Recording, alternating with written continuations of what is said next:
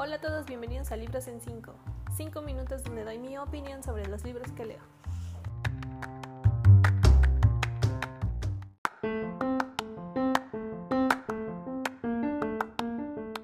Estas opiniones que voy a dar están muy cortitas, entonces voy a meter dos libros en un solo episodio. Bueno, en realidad son cuatro cómics y un libro. En primer lugar les traigo Fence de C.S. Bacard. He leído muy pocos cómics y novelas gráficas, así que este se ha convertido en uno de mis favoritos.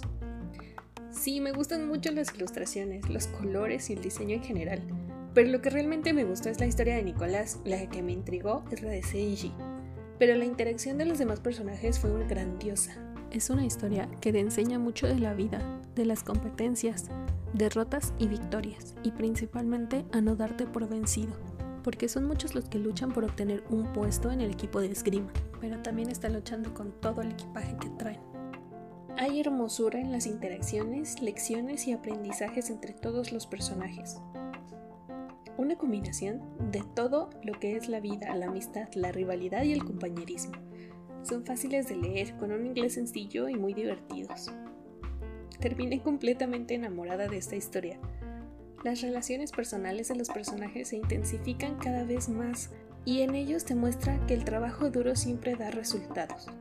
Te mantiene atrapada durante todas sus páginas y el final es increíble. Amé la colección entera y yo estoy ansiosa por leer más de todos estos personajes.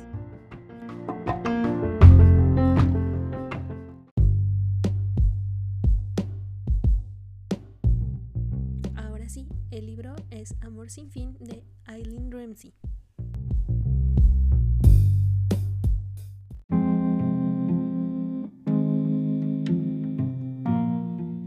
sin fin tengo dos opiniones extremas. La historia de fondo en la que se involucra Blaze y Tony me encantó. Viven y sobreviven a través de situaciones extremas y el amor que surge entre ellos me atrapó y me mantuvo interesada a lo largo del libro. Si solo se hubiera narrado esta historia, le hubiera dado cinco estrellas. Pero no. Lo que odié de este libro es la historia de Holly. Creo que en pocos libros me he topado con un personaje tan pobre como este. Ni su inicio ni su desarrollo, y menos aún su final, me gustaron. Y eso incluye a los personajes alrededor de ella. Ninguno se salva. A continuación les dejo las hipnosis por si se animan a leerlo. Por favor, díganme qué tal les pareció, porque a mí de plano... O sea, sí me gustó, pero no tanto.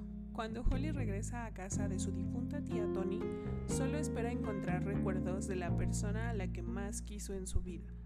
Pero hace un descubrimiento sorprendente una colección de cuadros pintados por su tía, en los que aparece el famoso cantante de ópera Blaise Fulgrim. Aquellas pinturas revelan una apasionante historia de amor entre dos seres excepcionales, una intensa relación en el Londres de antes de la última guerra mundial, un amor que Holly decide revelar al mundo, pero en su camino se interpone Taylor Hartman, el arrogante nieto y heredero de Blaze. La confrontación entre ambos tendrá consecuencias insospechadas.